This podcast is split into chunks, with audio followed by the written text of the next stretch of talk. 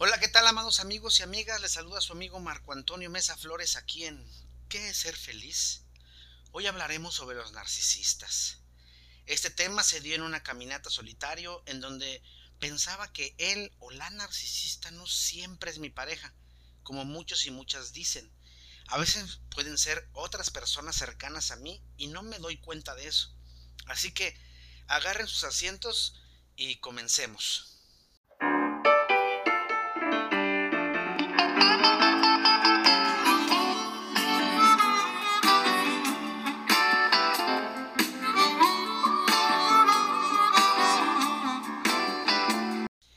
Hablar de ese tema no es tan fácil como se cree.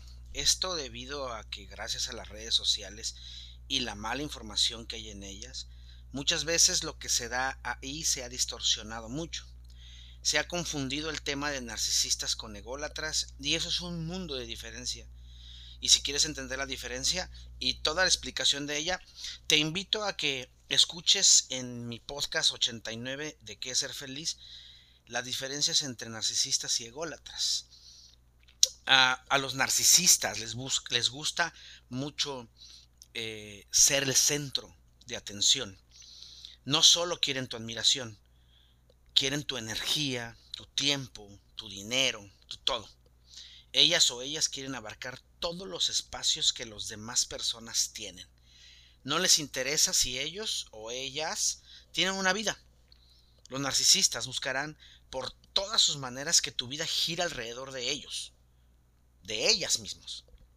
¿Sí? Pero, ¿qué onda con los o las narcisistas? Son personajes perversos que buscan joder la vida del otro, de la otra, aunque algunos no lo hacen por hacerlo, sino porque es su estilo de vida. No saben hacer otra cosa, solo joder a los demás. Esto por su falta de aceptación en su niñez, adolescencia y juventud que se desplaza a la madurez. Sin embargo, son inmaduros y son demasiado infantiles. Y no es que el oso las justifique, no.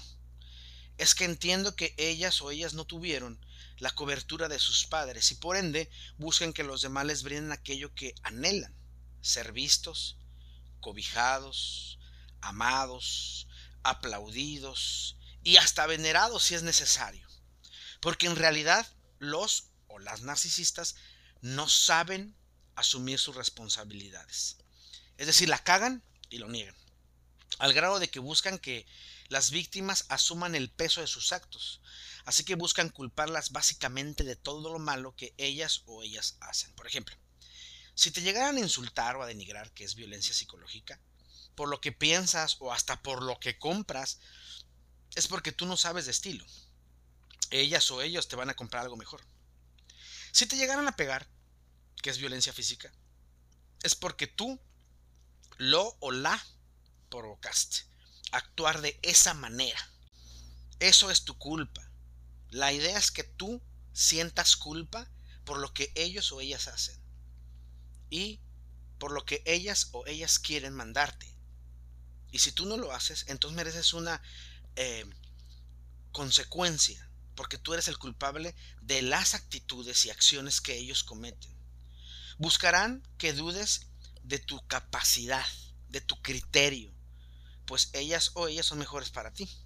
Y tú no tienes ni la capacidad, ni los conocimientos o influencias que ellos tienen. Van a ser gaslighting. Es decir, te dirán que tú no tienes buena memoria o buen juicio como ellos o ellas lo tienen. Te pueden acusar de loco o de loca, o peor aún, que tú los llamaste locos o locas, o mentirosos, porque no estás de acuerdo con lo que te están diciendo, o porque no les crees. Y aunque no los llames así, buscarán de cualquier manera que tú lo creas, y si no, que lo dudes por lo menos en tu cabeza de lo que estás haciendo tú mismo. Pues como ya dije, su gaslighting es porque tú no tienes una buena memoria. Tú no te acuerdas de nada. Eso jamás pasó. Ellos o ellas sí saben cuál es la verdad. Lo aterrador es que tú terminas pidiendo disculpas de algo que no hiciste y tratas de reparar los daños que no son tuyos. ¿A poco no se te hace conocido? Muchos vivimos este tipo de situaciones, con papás, con mamás, con hermanos, con amigos, con amigas, con pareja, con autoridades que reconocemos, padres que tratan de culparte de aquello que tú no hiciste y que buscan la manera de que te sientas mal por aquello que tú no hiciste. Hermanos que buscan la manera de hacerte sentir mal porque tus decisiones son tontas o son incorrectas. Amigos que te utilizan y después se lavan las manos. Parejas que minimizan lo que haces y te culpan por sus maltratos. Autoridades que crees que creen que por tu inmadurez la vives cagando. Personas muy cercanas que te dicen amar, pero que en realidad te están haciendo mucho daño. Él o la narcisista hoy día jugará el juego de te bloqueo y te desbloqueo. Con ideas de quería ver si todavía estabas al pendiente de mí, es porque no puedo soportarte, o te dirán tienes cinco minutos para desbloquearme o si no te vas de mi vida para siempre. O amenazarán con ahora sí sabrás quién soy yo si no me desbloqueas ya. Será el monstruo que dices que soy usarán el chantaje para causarte miedo. Cosas como me moriré para ti por siempre. O ya no tendrás madre o padre que te escuche. Jamás, jamás, escúchame bien, te daré mi amistad. Otra vez. La idea es que tú te sientas presionado, que sientas presión, para que cumpla sus caprichos, por miedo a perderlos o pavor a lo que te puedan hacer o se puedan hacer ellos y te culpen a ti lógicamente. La idea es que tú seas el culpable. Discutir con un o una narcisista no vale la pena. Ellos jamás van a admitir sus culpas. No hay un perdón sincero en ellos y mucho menos cambios reales. Es más, si llegaran a buscar ayuda profesional, van a inventarse su propia historia para hacerse pasar por las víctimas y jamás tratarán la realidad de sus vidas, porque ellas o ellas son buenos, son buenas por lo que la terapia no les va a servir. Se siguen engañando a ellos mismos, a ellas mismas. La empatía del narcisista es utilitaria, reconoce las necesidades de los demás, pero las va a usar para sus propios fines. Es decir, se sentará contigo a escucharte, será una persona genial, pero usará esa información para su beneficio y para ayudarse a algo que él necesite, ya sea en su presente o en su futuro para después lavarse las manos y hacerte creer que es por tu bien o que es por tu culpa lo que está pasando. Paul Claude Racamier describe esto como la capacidad y el placer de resguardarse de los conflictos internos y en particular del dolor del otro, haciéndose valer de un detrimento de un objeto manipulable como un utensilio. Es decir, el narcisista ve a los demás como algo que puede utilizar. Después, Gerard Bale dice que la noción del perverso narcisista sirve para describir los procesos perversos en las familias y grupos. El perfecto, el perverso más narcisista no siente culpa. Le, le preocupa solo la imagen que proyecta. No considera a nadie. Lo único que le interesa es poder usarlos. Usará primero la seducción, el engaño, las mentiras, los trucos de vocabulario, las necesidades que tienen, las va a buscar cómo cubrirlas. Esto para después eh, lastimarte. Y puede durar años. Para después llegar a la violencia puede eh, durar años. Cuando llega la violencia, la denigración y el pisoteo de la autoestima, es cuando la víctima se empieza a sentir pequeño, pequeña. Porque él que hizo, ella que hizo. Su idea principal es la desestabilización de las personas, hacerlas sentir mal, miserables como él o ella se sienten. No como eh, conoce el dolor, sino porque está dolida. El narcisista, la narcisista está dolida. Su dolor es ese ego herido y piensa que puede dañar o debilitar a los demás por eso hace las cosas para que tú tengas reacciones emocionales. Adula tu ego, lo va alimentando, te da halagos, cariño, cubre necesidades, pero cuando lo ataca, busca enfadarte, que llores, te causa insomnio, dolor y hasta depresión. La idea es destruirte. De ahí que primero te dé importancia y después te ignore. O te dice algo para que lo creas y después te dice que es mentira. Como eh, tomé tu celular y vi las conversaciones que tienes con otros, con otras. Me das asco. Y después te dice, es mentira. No sé tus claves. ¿Cómo podría tomar tu celular? ¿Eres tan tonto que lo creíste? ¿Eres tan tonta que lo creíste? O cosas como, leí tu diario. ¿Qué cosas pones ahí? No pensé que pensabas eso de mí. Y tú respondes, pero mamá o, pero papá, ¿por qué agarras mis cosas? Para concluir con un, oh, entonces si tienes un diario y hablas mal de mí. Eso hará que tu atención esté en él o en ella, pues te deja confundido, en un estado de desestabilización y espera. Te dejará en espera de validación, de amor, de empatía, de que no seas visto, o sea, será su marioneta y jugará contigo, porque eso le da mucho placer. Ahora, ¿qué relación hay entre un empático y un narcisista? Los empáticos se sienten atraídos por personas narcisistas. Qué raro, ¿no? Pueden llegar a amarlos profundamente debido a que el empático puede entender el sufrimiento del narcisista y de muchas personas. Mientras que este o esta, el narcisista, pueden abusar del empático y de muchas personas también. Dos, él o la empática tiene la falsa ilusión de hacer, de haber encontrado el amor de su vida, mientras que él o la narcisista alimentan esa ilusión haciendo creer al empático que lo suyo es único en la vida. Tres, se puede ver por la gente de afuera que es una relación divina, que el narcisista o la narcisista es realmente alguien increíble que hay una fuerte relación entre el empático y la narcisista o el narcisista. Sin embargo, lo que quiere él o ella, el narcisista, es tener todo el control de la relación y tener a alguien que invierta su tiempo, energía, amor, espacio, dinero en él o en ella, además de tener cómplices que le vayan a ayudar a manejar al empático, a la empática. Lo peor es que no se dan cuenta que estos cómplices son amigos del empático y no del narcisista. Son amigos que ella o él roba y después miente sobre el empático para que los cómplices puedan decir, oh, qué gacho, oh, qué gacha.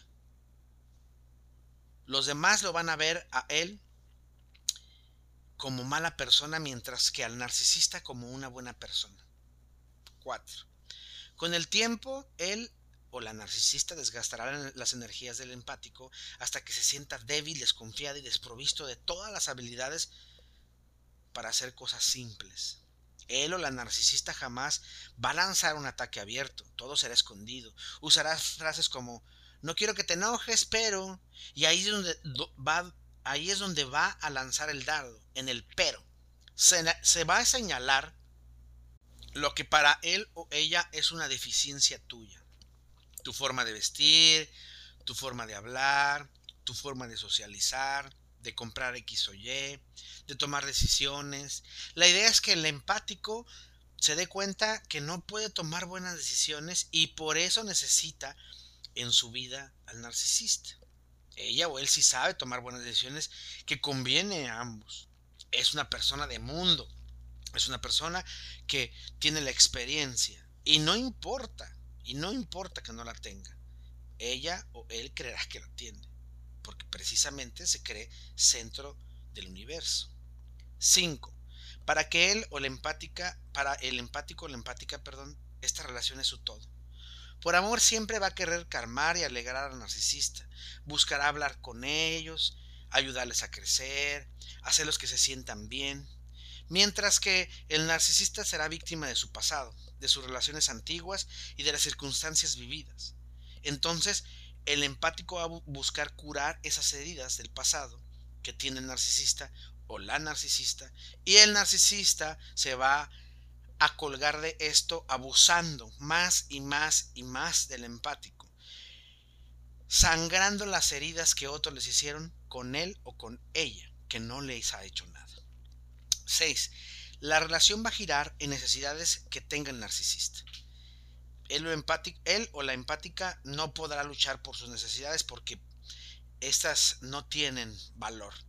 Y si luchara, va a ocasionar pleito y hasta violencia de todo tipo de parte del narcisista que va a culparlo después o va a culparla después de las reacciones que él o ella tiene porque no están cumpliéndose sus necesidades, ¿sí?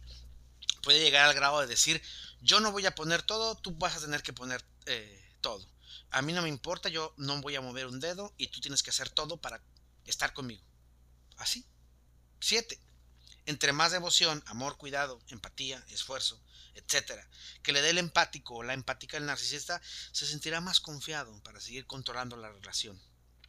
A veces se va a poner peor, pues este buscará pedir más y más y más del empático hasta desgastarlo, quitarle todas las fuerzas.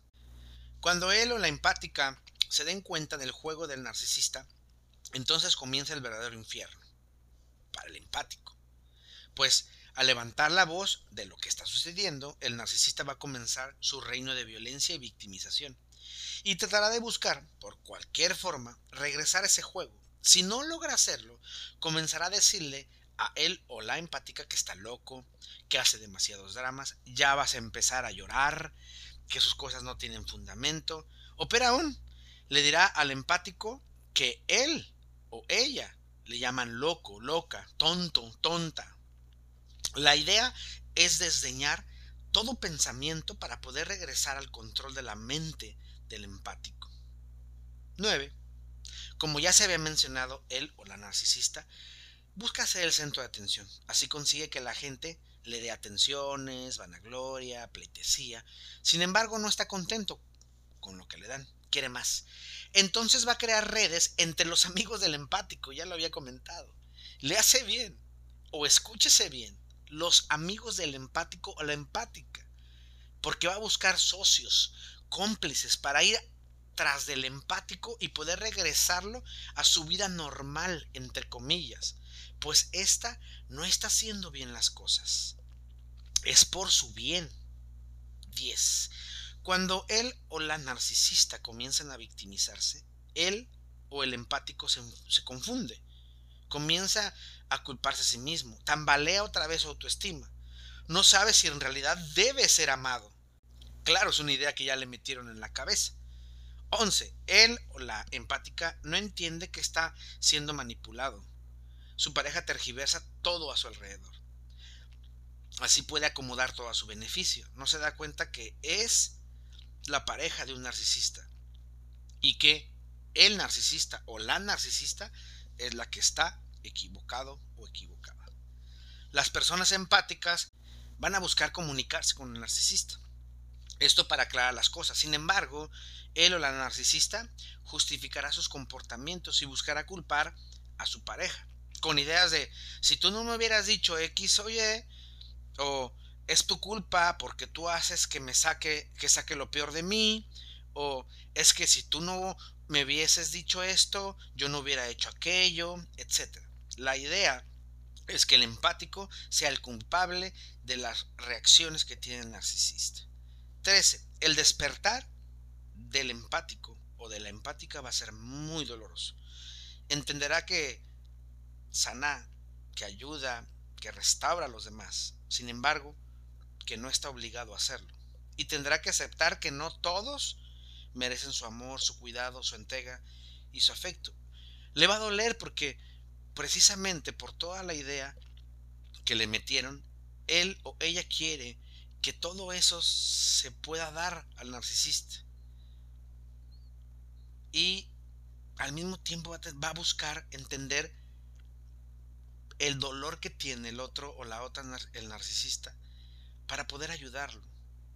Pero se va a dar cuenta que no toda la gente debe ser amada, al menos no por él. Simplemente porque muchos van a buscar lastimarlo, lastimarla. Entonces, tendrá que sanar, para poder sanar tendrá que hacer cero contacto o piedra gris aún a pesar de su dolor. Mientras que él o la narcisista vivirá como si nada hubiera pasado. Se hará la víctima, el inocente, la inocente. No recordará que alguien la amó profundamente y seguirá sintiéndose víctima y creando una historia de victimismo hasta encontrar a otra víctima que tenga el mismo poder el mismo estatus que el antiguo o que tenga mejor estatus o mejor poder. La idea es volver a robarle al otro la tranquilidad en la que él vivía o ella vivía. La realidad cruda es que un empático y un narcisista nunca van a poder ser felices, mientras que el segundo, el narcisista, no se confronte a sí mismo. Son personas que piensan y viven de manera opuesta. Algunas tácticas de, manipulación que él o la narcisista hacen y debemos conocer. Y quiero decir que esto no es del todo mío, lo vi en una red social, pero no tenía un autor. Sin embargo, es una excelente explicación. La forma en cómo lo describe sí es completamente mía y hay algunas descripciones de la manipulación de un narcisista hacia las personas que también son mías. Lo, el número uno es las bombas de amor. ¿sí? Él o el narcisista va a llenar de todas las atenciones habidas y por haber buscando la idea de que pienses en ella o en él como tu alma gemela. La persona que siempre quisiste en tu vida. Buscando atender las necesidades en todos los aspectos posibles que tú tengas y así mantenerte cerca, haciendo la luna de miel que tú deseas, para después maltratarte y que pienses, bueno, ¿qué hice mal para que se acabara esto? 2. El reforzamiento intermitente. Te ama unos días, te maltrata a otros. Te ignora unos más. Esto por confundirte. Esa, la idea es que tú no sepas qué está pasando. Y claro, hacerte adicto a él o a ella. Entonces todo lo que hagas no es suficiente hasta que él o ella decida que es suficiente. 3. Tratamiento silencioso. Te deja de hablar o te bloquea de sus redes sociales. Esto para manipularte y tomar el control de ti. La idea es que pienses que debes desvivirte por ella o él. Y si no, vas a tener un castigo. 4. Cerca y lejos. Finge que le importas, pero luego te amenaza con dejarte si no haces X o Y acción. 5. La triangulación. La idea es que te sientes amenazado de que alguien los o las pretende, un exnovio, un amigo, cualquiera que les que tú creas que los estaches acechando para que puedan ser otra vez pareja, ¿sí? O que tú creas que eh, tu hermano está siendo mejor siendo hermano para que tú veas que tu mamá o tu papá está siendo lo mejor para ti, pero tú no te das cuenta. Los o, las narcisistas te harán creer que tú no eres lo suficientemente bueno o buena para estar con ellos. Porque existen personas que sí pueden estar con ellos y sí pueden decir cosas interesantes para ellos. El 6, ya habíamos mencionado el gaslighting, pero creo que es bueno volver a hacerlo. Ella o ella va a buscar que tus eh, eh, recuerdos sean mentiras tuyas. Buscará que tu cordura sea dudable. Pues oíste mal, interpretaste mal, recuerdas mal, tú confundes. La idea es que tú estás mal y ellos están en lo correcto. 7. La proyección. Te van a acusar a ti de lo que hacen. Como que eres chantajista, infiel, perverso, mentiroso. Cosas que ellos hacen y él o la narcisista confiesa su error. Pues teme ser descubierto. ¿Sí?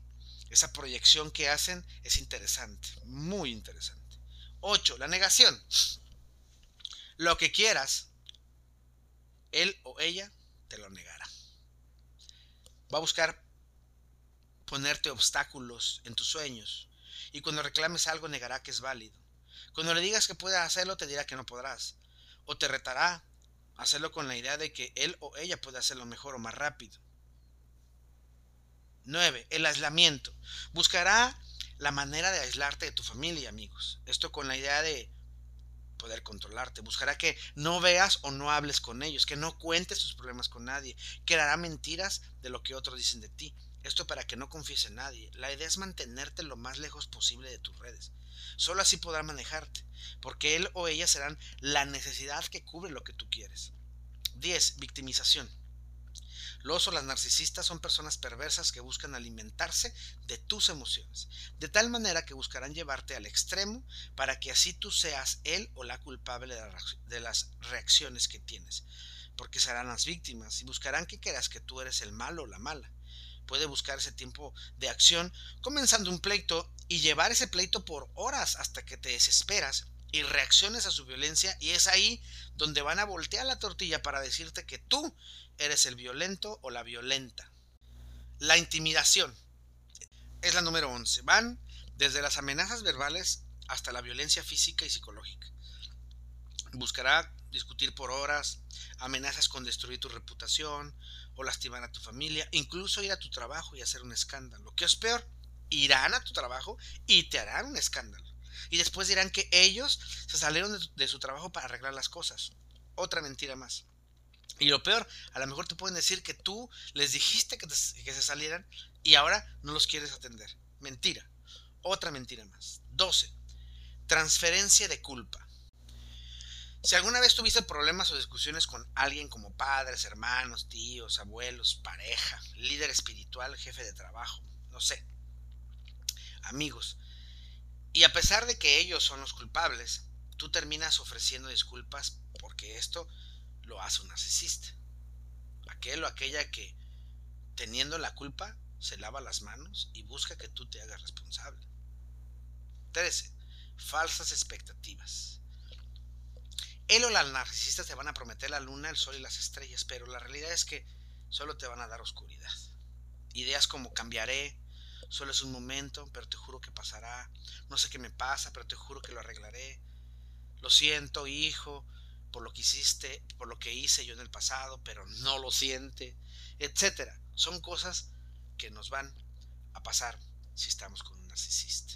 Cuanto a la difamación, para él o la narcisista, su imagen pública es una de las cosas más importantes. Por eso las redes sociales son muy importantes para ellos, los likes son muy importantes para ellos. Buscarán ensuciar tu nombre y tu imagen con tus amigos poniendo quién falló. Desde su cuento, claro. ¿Por qué te dejó? ¿Por qué no regresó contigo? ¿Qué hiciste tú mal? Etcétera. La idea es que él o ella salga siempre inocente y víctima y al ser manipuladores la gente se va a tragar el cuento sin problemas, sin escuchar ambas versiones. Pero bueno, tú ten paciencia. La verdad siempre se descubre, aunque el narcisista te diga que solamente la verdad entre tú y él o ella. La verdad siempre sale a la luz para todos. 15. Palabras fuera de contexto. Usará palabras que dijiste en una discusión, pero que las sacará de contexto. Esto para probar que tú estás equivocado, equivocada, que tú eres el maltratador o la maltratadora. Sin embargo, no recordará la conversación completa, solo va a tomar algunas frases que le convengan y va a buscar torcerlas a su favor. Por eso son palabras fuera de contexto. Ella o él va a sacar las palabras que sean, que tú dijiste y que sí lo hiciste, pero fuera de contexto. Fuera de contexto. 16. La ira. Buscará que explotes. Ya lo había mencionado. Buscará que te sientas tan culpable de cosas que no hiciste y así manejar tus eh, emociones. Aquí lo mejor es la piedra gris. ¿Qué es la piedra gris? No reacciones a sus provocaciones. No te enganches en discusiones sin sentido.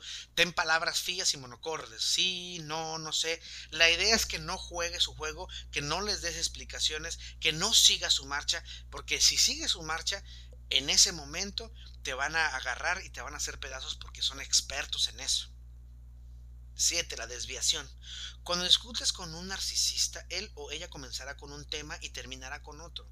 Muchas veces usará la información que tú diste de tu pasado para usarla claramente en tu contra y a su favor.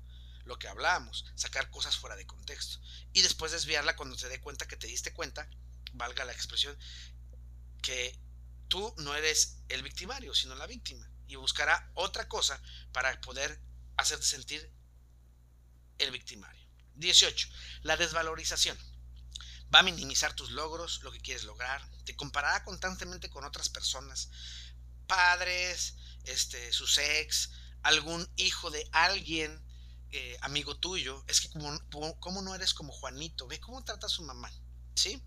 A, a tus amigos, a tus hermanos, él va a desvalorizar o ella va a desvalorizar todo lo que tú quieras, contarle que pierdas confianza en ti y pienses que ellos son tu salvación, ellas son tu salvación. 19. La invalidación va a invalidar todo lo que tú crees, te va a desacreditar, porque tú no sabes, porque no importa tu opinión, eres muy joven para entenderlo. ¿Sí? Yo tengo más experiencia que tú, ya soy padre, cuando seas padre me vas a entender, etcétera. Y lo y lo puedo hacer en público. Es más, si tienen proyectos juntos o juntas, cuando hablen con, el, con otras personas, él o ella hablará de su proyecto en particular, aunque tú lo hagas como si fuera un proyecto de ambos, ella o él va a hablar de su proyecto, de lo que ella tiene manifestado o él tiene manifestado en un futuro, pero no contándote a ti. 20. Minimizar. Tus reclamos son ridículos, no tienen ningún sentido. Es más, ya vas a empezar a llorar. Lo que él o ella sí tiene. Los tuyos son meros berrinches o estupideces. 21. Insultos directos. Comienza con pequeñas palabras, después vienen las groserías. Tu falta de hombría o de ser mujer, no tienes valor, mentarte a la madre, pendejearte, llamarte estúpida o estúpida, burlarse de ti, hasta que se vuelvan más bajos y sucios los insultos. Incluso meterá a tu familia o te reprochará a tu pareja, a tus amigos. La idea es que tu autoestima sea fracturada y que tú estés dañándote. 22. Insinuaciones intrigantes. Te va acusar de cosas que no haces. Incluso de memes, fotos, mensajes en redes sociales que para él o para ella dice que son para él. Él es el destinatario y tratas de hacerle daño. Al grado de que te va a desquiciar. Y muchos logran hacerte pensar que sí, efectivamente, lo hiciste para lastimarlos. Es más, dirán que algún amigo, familiar, eh, pareja, etcétera, están coludidos contigo para hacerte daño o buscan, para hacerles daño, perdón, o buscan que pienses que alguien está con ellos para desenmascararte. Claro, de algo que tú no hiciste. 23. Límites transgredidos. La idea del narcisista será controlarte. Buscará saber todas tus claves de teléfono, correo y redes sociales. Dónde vas, con quién vas y hasta con quién hablas. Y si es un caso grave, con quién gastas y por qué. La idea es quitarte todo el límite que tengas. Así podrás eh, controlarte. Y tampoco te va a dar espacio para respirar. Cada momento estará sobre ti y tus tiempos y espacios. 24. El chantaje. Él o la narcisista buscará que hagas lo que él quiera. De ahí que usen el chantaje. Cosas que va a usar para hacerte daño. Cosas que si tú no haces, tú serás el culpable de lo que ellas o ellas hagan. Cuando ellos la caguen, te van a hacer eh, creer que tú fuiste el culpable. Y a lo mejor te ofrecen disculpas. Pueden hasta llorar. Hacer un teatro con tal de no perderte. Y usar lo que se llama en psicología monos voladores, que son personas utilizadas por un narcisista para sus propios fines. Muchos de ellos, muchos de ellos no son conscientes de esa situación. En este caso las va a utilizar para que te convenzan de que no los dejes, que no las dejes. Para que te convenzan que ellas o ellos son lo mejor para ti. Son aduladores. 25. Son aduladores. Él o la narcisista usará la adulación para mantenerte cerca o engañado. La idea es que te enganches, para que tú creas que eres especial, que eres único, y usará todo lo que esté a su mano, contactos, amigos, familiares, oportunidades, lo que sea, para que tú estés ahí. Luego va a pasar a la vergüenza. La vergüenza es que tú te sientas defectuoso y va a buscar afectar tu autoestima para que te avergüences de ti. Y pueden usar el físico, tu pasado, la información que le diste de tu vida, tus errores, hasta lo pueden hacer de manera pública, con burlas, descalificaciones, agresiones. Eh, los narcisistas tienen memoria selectiva. Por eso son mitómanos. Es decir, mienten siempre. Por lo que van a usar algunos datos de pleitos o pláticas y las va a mezclar para hacerte dudar de lo que realmente pasó. 28. Retardo táctico. Prometerán cosas, pero no dirán cuándo. Así que te mantienen a la expectativa de lo prometido. 29, ocultará información. Al ser mitómano, vas a encontrar muchas mentiras de su pasado, su presente e incluso de planes de futuro. Se presenta como alguien perfecto, alguien perfecto. Pero te ocultará información para que no veas su verdadera personalidad. 30. La venganza. Buscará vengarse de ti por cosas que ellos o ellas provocan y te culpará a ti de eso. Por ejemplo, salí con X o Y porque tú hiciste esto o aquello. Es por tu culpa que yo hago estas cosas. Me metí con él o con ella porque tú no quisiste estar conmigo. Es por tu bien que te pego, dijera tu papá o tu mamá. Siempre buscando vengarse de alguna cosa que ellos tienen interna. 31. Paternalismo. Va a minimizar tus capacidades o las va a negar.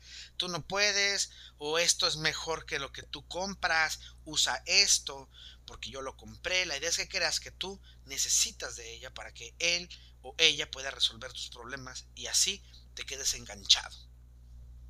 32. Sarcasmo. La idea es rasgaste la piel, es decir, que tus comentarios, que los comentarios que te hagan te hagan daño. Él o ella va a mentirte la cara y le va a parecer divertido hacerlo. Hay que tener en claro que el sarcasmo no es lo mismo que la ironía. Hay gente que es irónica y sí, la ironía duele, pero el sarcasmo va con la idea de lastimar, de hacer daño. La ironía no va con la idea de lastimar, sino de burlarse de la situación. La 33. La frialdad va a ignorar tus necesidades como tiempos y espacios. Te dedicará menos tiempo, pero te exigirá más tiempo. No será empático, lógicamente. No se va a alegrar contigo de tus triunfos. O no se va a poner triste por tus penas. Tus propuestas no sirven. Si tus penas son tontas, las minimiza. Te va, por eso estás haciendo drama. Lo mío sí es importante. ¿Sí? Lo de él o ella sí importa, lo tuyo, para nada. 34 el uno más. Tu dolor no es tan fuerte como el de él o el de ella. Te fijas en pequeñeces. Esto no es dolor. Y elimina tu sentir por ponerse encima del tuyo. Y 35. Y última, y podríamos decir otras más, pero hasta aquí estamos teniendo nosotros en este podcast. La imagen fantasma va a desaparecer y después te va a aparecer. Se va y viene. Te bloquea y te desbloquea. Un día sí y el otro no. ¿Cómo enfrentar a un narcisista? Ellos o ellas van a buscar atención. Ahí está su punto débil. Ignorarlos es la solución. Son así porque las personas que debían atenderlos en sus primeros años de vida eran papá o mamá. Alguno los ignoró o ambos lo ignoraron. Esto no justifica sus acciones, que quede claro. ¿sí? Pero podemos entender ¿Por qué tiene ese tipo de acciones? Y eso no quiere decir que por eso te vas a quedar. Pues sí, a veces nos quedamos porque, ay, podemos ayudarlo, pero no necesita nuestra ayuda porque ni la están pidiendo. Les debes demostrar que ya no hay dominio sobre ti y tus reacciones emocionales. Si te mientes, te ríes. Si te hacen esperar, lo haces esperar o la haces esperar. Si te ignora, pues lo ignoras.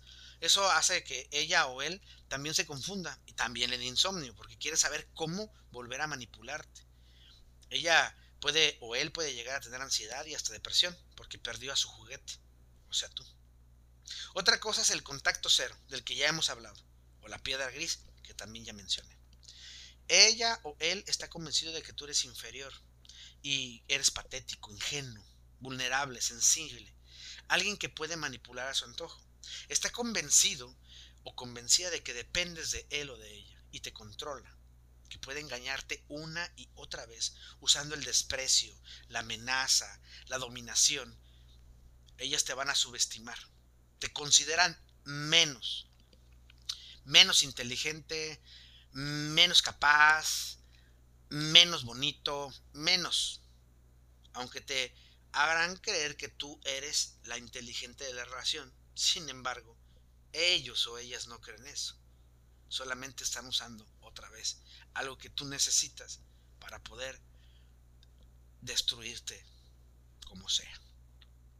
Su mente perversa cree que al maltratarte, al humillarte, al atemorizarte, al causar terror, lo convierte o la convierte en un ser superior. Sin embargo, eso es mentira.